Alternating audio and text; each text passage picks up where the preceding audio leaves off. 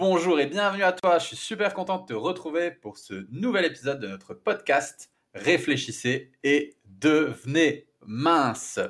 Le podcast réservé aux femmes qui souhaitent perdre du poids sainement et durablement en utilisant leur tête. Alors je me présente, ou du moins je nous présente, si tu ne nous connais pas encore, je m'appelle Pierre Ivaman et ma femme Céline et moi, nous sommes experts en transformation physique, mentale et émotionnelle. Et nous aidons chaque année des centaines de femmes, que dis-je, des milliers de femmes dans toute la francophonie à perdre du poids sainement et durablement et à retrouver un équilibre dans leur vie sur le plan alimentaire, physique et émotionnel. Via le contenu de, qu'on donne sur les réseaux sociaux, mais aussi au sein de nos accompagnements. Alors, si tu aimes ce podcast, n'hésite pas à mettre une étoile, un j'aime ou un like en fonction de la plateforme sur laquelle tu l'écoutes. Vraiment, je te remercie par avance. Alors aujourd'hui, j'ai envie de t'expliquer, euh, de te partager une notion au sein de ce podcast que je rencontre beaucoup dans nos accompagnements. Euh, t'expliquer en fait pourquoi ta vie, la vie que tu mènes actuellement, elle te fait grossir. Il y a une citation que j'aime beaucoup, c'est euh, si l'endroit où tu te trouves aujourd'hui ne te convient pas, bouge, tu n'es pas un arbre. Donc la première chose dont je voulais te parler, c'est du stress que tu rencontres au quotidien. En fait, le stress chronique, le stress chronique, le stress chronique, le stress chronique, l'anxiété ou les émotions négatives elles peuvent te conduire à prendre du poids pour deux raisons. La première, c'est parce que tu manges trop pour compenser le stress. La deuxième, c'est parce que ton corps se met dans un état particulier qui l'amène à stocker les calories pour faire face à des dangers qui soient réels ou imaginaires. On va s'intéresser dans un premier temps à la première, quand l'alimentation sert à compenser le stress. Donc je vais t'expliquer un petit peu tout ça. Lorsque tu es confronté à des émotions qui sont désagréables ou difficiles à gérer, tu peux avoir tendance en fait à chercher à compenser avec la nourriture. En mangeant par exemple pour te remplir dans le but de ne plus penser ou en utilisant un aliment de, de réconfort qui peut par exemple être lié à ton enfance ou à une période de ta vie plus heureuse que celle que tu vis à l'heure actuelle. Par exemple, j'avais accompagné avec Céline, avec toute mon équipe, on avait accompagné euh, Elisabeth il y, a, quelques mois. Et euh, elle adorait manger des, des knackis avec de la purée quand elle se sentait pas bien, quand elle se sentait stressée. Parce que c'était en fait le plat que lui préparait sa défunte grand-mère. Et si tu veux, en, en, réalité, le fait de manger des aliments que tu aimes particulièrement ou des aliments qui sont sucrés, ça te permet de pallier temporairement aux émotions désagréables et ça produit une sensation de bien-être dans ton organisme via une élévation de, la sérotonine euh, dans ton cerveau. En fait, en agissant comme ça, c'est un peu comme si tu appuyais mentalement sur le bouton off à l'intérieur de ton corps, de ton organisme, afin de te déconnecter complètement de la réalité que tu vis. Et à ce moment, l'alimentation, elle devient euh, au même titre qu'une cigarette, hein, que, qu'un verre d'alcool, que, de la drogue ou que, des jeux. Elle devient un sas de décompression qui va te permettre de fuir ta réalité. Et dans ces moments-là, c'est c'est pas une fin qui te guide, c'est pas une fin physiologique ou le fait de, manger ou voilà, c'est émotionnel. C'est plus physiologique, c'est émotionnel. À ce moment-là, les aliments, ils ont plus le rôle de nourriture, mais en fait d'anti-stress lorsque tu es dans ces schémas-là. Le problème, c'est qu'à long terme, si tu manges sans que ton corps il en ait vraiment besoin, bah, les kilos ils vont commencer à s'installer insidieusement. Voilà pour le premier point. Donc le deuxième point, comme je te disais, c'est quand le corps il se met dans un état particulier qui l'amène à stocker les calories pour faire face à des dangers qui sont réels ou imaginaires. Alors, afin de mieux comprendre tout ça, afin de mieux comprendre les mécanismes physiologiques de la réponse au stress, c'est vraiment important de se rappeler qu'il y a encore quelques siècles, on était confronté à un environnement qui était vraiment hostile, quoi. Du coup, si un être humain y rencontrait une situation dangereuse, comme par exemple, je sais pas moi, tomber nez à nez avec un ours, un loup, un tigre, il avait deux, deux réflexes. C'était en fait soit la fuite, soit l'attaque. Et dans ces deux cas, le corps, pour répondre à, cette dépense énergétique relativement intense et déterminante aussi pour, pour sa survie, il allait sécréter, et le corps il va sécréter une dose importante de cortisol. Le cortisol, c'est quoi? C'est l'hormone responsable du stockage du sucre. Et en fait, il va libérer cette grosse dose de cortisol pour libérer de l'énergie disponible qu'il possède dans, dans, ses réserves, dans ses réserves de graisse, pour fuir le plus rapidement possible ou pour se battre le plus vaillamment possible. Donc en gros, tu avais une situation dangereuse. Et face à ce danger, le corps, il disait, OK, soit je lui balance un max d'énergie pour qu'elle se barre, soit je lui balance un max d'énergie pour qu'elle se batte. OK? Tu avais deux choix. Sauf que tu vois, de nos jours, les bêtes sauvages, elles ont été remplacées.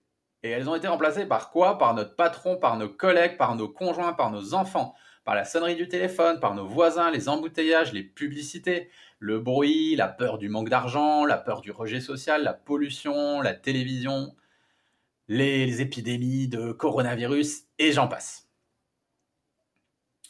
Donc ces sources de stress, c'est clair qu'elles sont moins dangereuses pour notre intégrité physique, mais elles agissent de manière beaucoup plus insidieuse sur notre intégrité physiologique. En fait, tu vas comprendre. À l'époque, le stress, il était sécrété de manière très ponctuelle. Genre, boum, tu rencontrais une bête sauvage. Tu le rencontrais pas une bête sauvage tous les deux, tous les deux minutes. Et euh, de nos jours, le stress, il est sécrété en permanence. Tu vois, tu es tout le temps stressé. Et les récepteurs du stress, ils sont constamment sollicités. Et tout ça, ça provoque une sécrétion de cortisol qui est beaucoup trop importante. Et ce qui, à long terme, peut entraîner une prise de poids?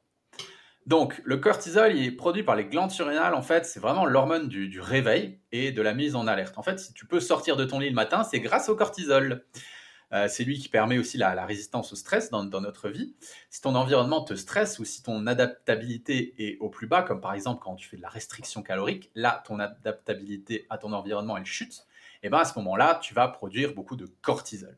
Le problème, c'est que trop de cortisol, ça signifie une prise de poids car dans cet état, l'organisme il va basculer en mode aïe aïe aïe, danger, risque, famine, survie, et il va mettre en réserve un maximum d'énergie.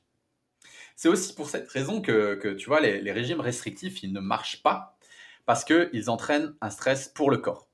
Et si l'origine de ton surpoids, c'est déjà lié au stress et à ta façon de le gérer, bah, faire un régime, ça va engendrer encore plus de stress. Faire un régime, ça pourrait renforcer le problème, du coup, au lieu de le résoudre.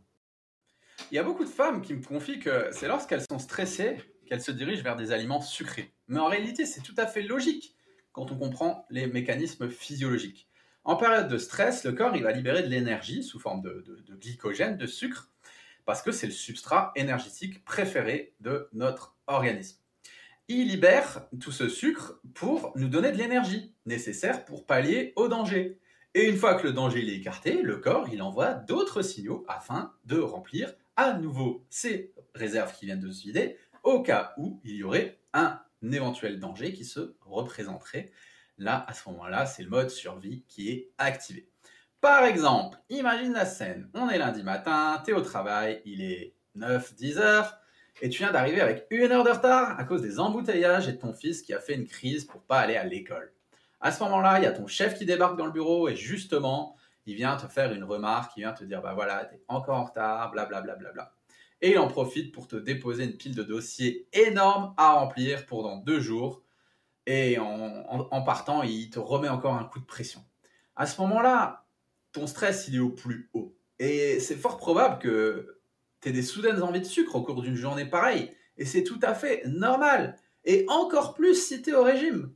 En fait, c'est tes réserves de glycogène qui demandent à être à nouveau remplies pour faire face au stress que tu as ressenti à cause des embouteillages de ton fils et de ton patron. Le seul, le seul problème, tu vois, c'est qu'avec euh, ce stress qui est, qui est moderne, bah en fait, il n'y a pas de fuite, il n'y a pas d'attaque. Tu as du stress, mais tu restes au volant de ta bagnole. Tu as du stress, mais tu restes les fesses sur ta chaise dans ton bureau. Donc, euh, tu restes avec toute cette énergie disponible qui circule en toi mais qui n'est pas dépensé et qui va aller se stocker directement dans tes propres réserves de graisse. Et le pire dans tout ça, c'est que le cerveau, il fait pas la différence entre un danger qui est réel ou qui est imaginaire. C'est-à-dire que si tu te fais des films dans ta tête de stress permanent, que tu t'imagines des choses, bah tu vas te générer encore plus de stress. La preuve, tu vois, lorsque tu vas au cinéma, tu vas voir un film d'horreur, il n'y a rien qui est réel. Et pourtant, tu es stressé.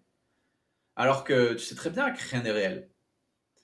Hmm, un autre exemple, est-ce que tu as déjà eu un orgasme pendant ton sommeil? Je suis sûr que oui. alors que pourtant, il n'y a rien qui était réel. Et eh ben tout, tout ça, c'est normal en fait. C'est normal parce que notre cerveau, il fait pas la différence entre le réel et l'imaginaire. Donc quand tu imagines des situations catastrophiques dans ta tête, ton cerveau fonctionne de la même manière et sécrète du cortisol comme si le danger il était là. La bonne nouvelle, c'est qu'il existe des moyens de comprendre ses émotions, euh, de gérer son stress pour réguler la prise de nourriture et de poids. Et pour moi, les, les trois meilleurs moyens que je connaisse, c'est 1. Monter en intelligence émotionnelle. 2. Arrêter de faire des régimes et nourrir suffisamment son corps afin qu'il puisse justement résister au stress, à ce stress de notre monde moderne. Et 3. Apprendre à prendre les bonnes décisions dans sa vie. Prendre les bonnes décisions pour sortir du schéma de stress, de compulsion et de prise de poids. On va en parler maintenant. Donc comme je le dis souvent à mes élèves, le problème n'est pas le problème.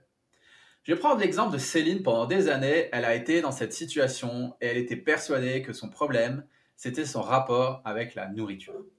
Et les femmes qu'on accompagne aujourd'hui, elles sont aussi persuadées que c'est la nourriture leur problème et qu'elles doivent, absolument trouver un moyen de stopper ces compulsions qui les font grossir à vue d'œil. Et d'ailleurs, elles, elles ont absolument tout essayé pour sortir de ces schémas compulsifs sans succès. Et moi, j'ai envie de dire que c'est tout à fait normal parce qu'en fait, elles ne se sont pas focalisées sur le bon problème. Elles se sont intéressées uniquement à la nourriture, mais pas à leur environnement. Donc moi, ce que je te propose, c'est qu'on prenne un peu de hauteur sur la situation. En réalité, la nourriture, c'est que l'arbre qui cache la forêt. Le vrai problème, c'est cet environnement dans lequel tu vis qui ne te convient pas. La preuve, il te stresse. Donc, l'idée est assez simple. Si tu changes ton environnement et que tu l'adaptes afin qu'il te convienne parfaitement, bah, tu seras plus stressé. Donc, tu te tourneras plus vers la nourriture pour compenser du stress, vu qu'il n'y aura plus de stress. ok Tu comprends l'idée? Euh, Je vais te partager une citation qui devrait encore plus te parler. Quand une fleur ne fleurit pas, on change l'environnement dans lequel elle pousse, pas la fleur. Il y a une anecdote que j'ai rencontrée durant une séance de coaching avec, euh, c'était avec Maria. Et en fait, elle se servait de la nourriture comme d'un anti-stress depuis des années, mais elle ne comprenait pas pourquoi. Alors, euh, en coaching de groupe, je lui ai dit, ok Maria, mets-moi dans tes baskets, mets-moi dans tes chaussures pendant une journée et raconte-moi tout ce que tu fais, ce que tu ressens, comment ça se passe dans ta vie. Allez, fais-nous un petit euh, storytelling de, ta vie, vas-y Maria. Donc euh, pour te résumer, ce qu'elle m'a confié, Maria, elle vivait dans un petit appartement à Paris dans lequel elle se sentait pas bien du tout. Elle faisait un travail qu'elle détestait avec un chef de service qui était vraiment relou, quoi. Il était despotique et euh, elle avait enchaîné les, relations toxiques avec les hommes. Et là, actuellement, elle vivait avec un homme qui ne la comprenait pas du tout. Il partageait pas du tout les mêmes valeurs, les mêmes centres d'intérêt. Lui, il regardait la télé du matin au soir, il buvait des bières. Et euh, elle essayait tant bien que mal, elle, de son côté, euh, d'élever ses, deux filles. elle était en conflit avec sa propre mère, qui avait une forte emprise sur elle. Et elle n'avait jamais appris à gérer ses émotions, ni entrer en communication avec elle. Euh, d'ailleurs, je me rappelle, elle savait pas à l'époque, elle savait pas vraiment ce que c'était une émotion ni à quoi ça servait. Voilà. Et moi, de mon point de vue, dans ce genre de situation, le, fait de, se tourner vers une alimentation compulsive, pour moi, c'est tout à fait normal. Moi-même, si on me téléportait dans, dans, la vie de Maria, bah, je ferais exactement la même chose.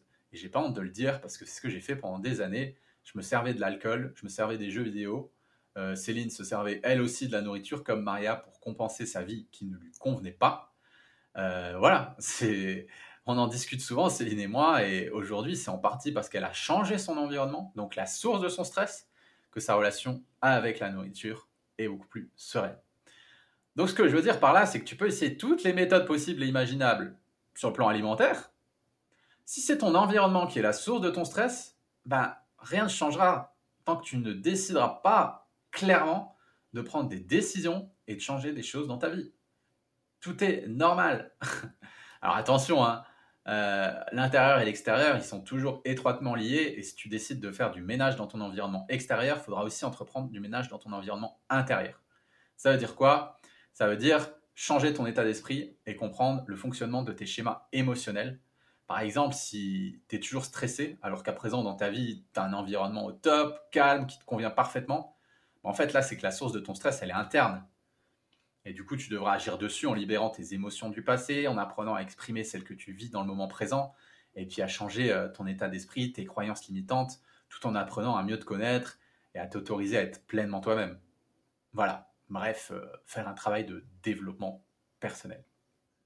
Maintenant, je vais te parler de, vu qu'on va ratisser dans ce podcast plusieurs domaines de ta vie, moi je vais te parler de ta légende personnelle. Je t'encourage à lire le livre de Paulo Coelho, L'alchimiste, lequel, duquel j'ai extrait cette citation. Accomplir leur légende personnelle est la seule et unique obligation des êtres humains.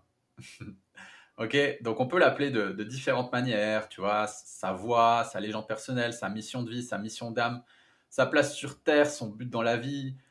Et je suis sûr que tu t'es souvent posé la question, et, et ça dès ton plus jeune âge, pourquoi je suis ici? Pourquoi je suis sur cette Terre? Et c'est tout à fait normal, parce qu'en fait, l'être humain, il a besoin de donner du sens à sa vie afin d'être épanoui et d'aller de l'avant. Alors, selon certaines approches spirituelles basées sur la réincarnation, basées sur les vies passées, c'est ton âme qui, avant de prendre forme dans, ton corps physique, a fait de nombreux choix, euh, comme celui qui, euh, dont ceux qui, vont déterminer la vie que tu, que tu vis aujourd'hui. Par exemple, l'âme, elle choisirait ses parents, son pays, le, temps qu'elle va passer sur Terre, les événements principaux de sa vie et sa mission de vie. Ta mission de vie, en fait, c'est la raison pour laquelle tu es sur Terre. Pour laquelle on est sur Terre. C'est la tâche que tu as à accomplir et qui t'a fait quitter le monde d'amour inconditionnel de l'esprit pour descendre dans celui de la matière. Alors, moi perso, je suis très branché spiritualité, mais je pourrais jamais prouver par A plus B la, la, véracité de, tout ce que je viens de te dire là, de ces propos. Et à vrai dire, je vais, être honnête avec toi, j'en ai pas la moindre envie. Hein. Chacun est libre de ses croyances et c'est OK. Par contre, euh, ce que je peux te dire avec certitude, c'est qu'une grande majorité de femmes que j'ai accompagnées, qu'on a accompagnées depuis une dizaine d'années, qui manquaient de sens dans leur vie, qui ne réalisaient pas ce, ce, qui, ce qui leur tenait véritablement à cœur, elles étaient très très malheureuses, elles se sentaient lourdes, elles avaient du mal à avancer, et elles vivaient pas une vie épanouie. C'était un peu comme si une force les empêchait d'avancer dans cette direction, comme si quelque chose leur mettait du poids sur les épaules, en, réalité euh, sur les fesses et autour de la taille, afin de les dissuader d'avancer sur ce chemin qui n'était pas le bon. Alors, je vais, te donner quelques signes que j'ai pu identifier euh, chez nos élèves qui se sont éloignés de leur mission de vie. Alors, ce qui revenait souvent, c'est qu'elles se sentaient, elles ressentaient aucune joie venant de leur cœur à, exercer leur activité actuelle.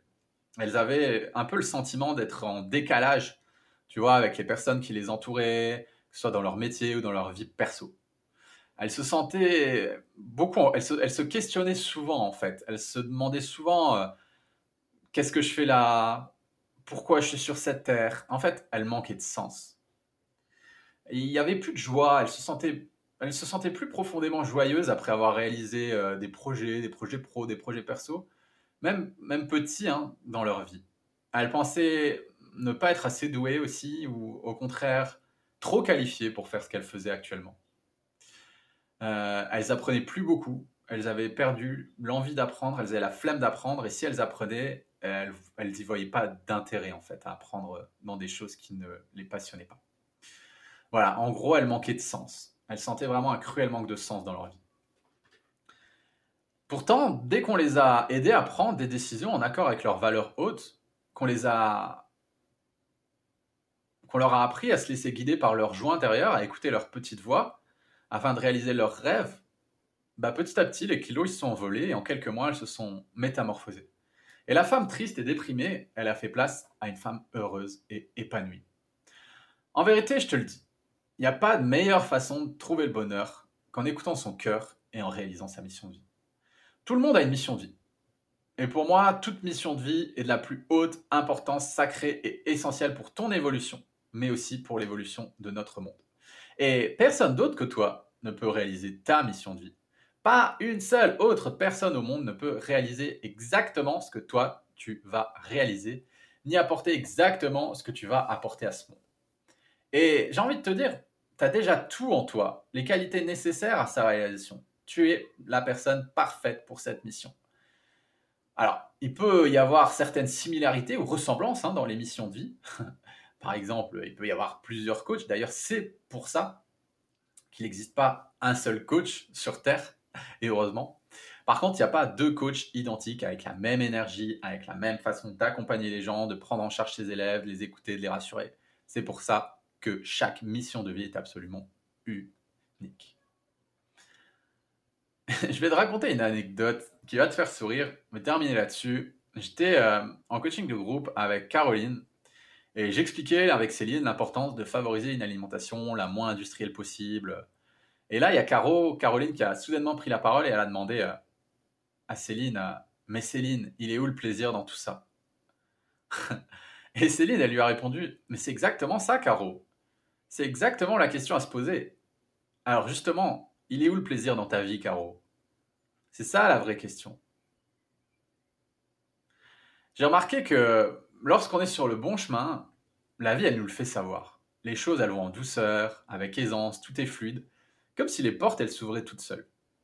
Par contre, quand on est sur la mauvaise voie, quand on n'applique pas notre mission de vie, quand on n'accomplit pas notre mission de vie, la vie, elle nous le fait bien comprendre et à ce moment-là, tout va de travers. Et l'addiction à la nourriture, elle illustre avec précision si on est sur la bonne voie ou non. Lorsqu'on vit dans la fausseté, celle qui va à l'encontre de la vision profonde qui est en nous, à ce moment-là, on a une furieuse envie de nourriture.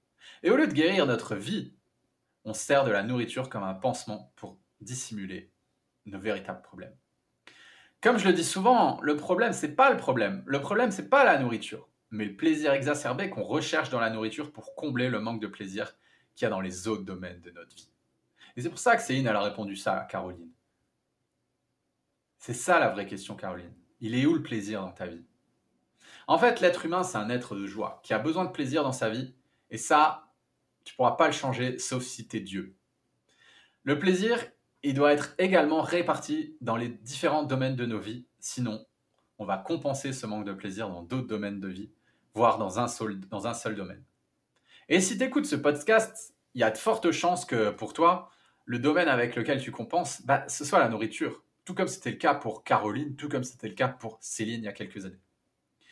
Pour Caroline, aucun domaine de sa vie ne lui apportait de la joie. Elle était en froid avec tous ses proches, son travail ne lui convenait pas, elle n'avait aucune passion, elle n'avait pas d'hobby, elle vivait seule depuis son divorce.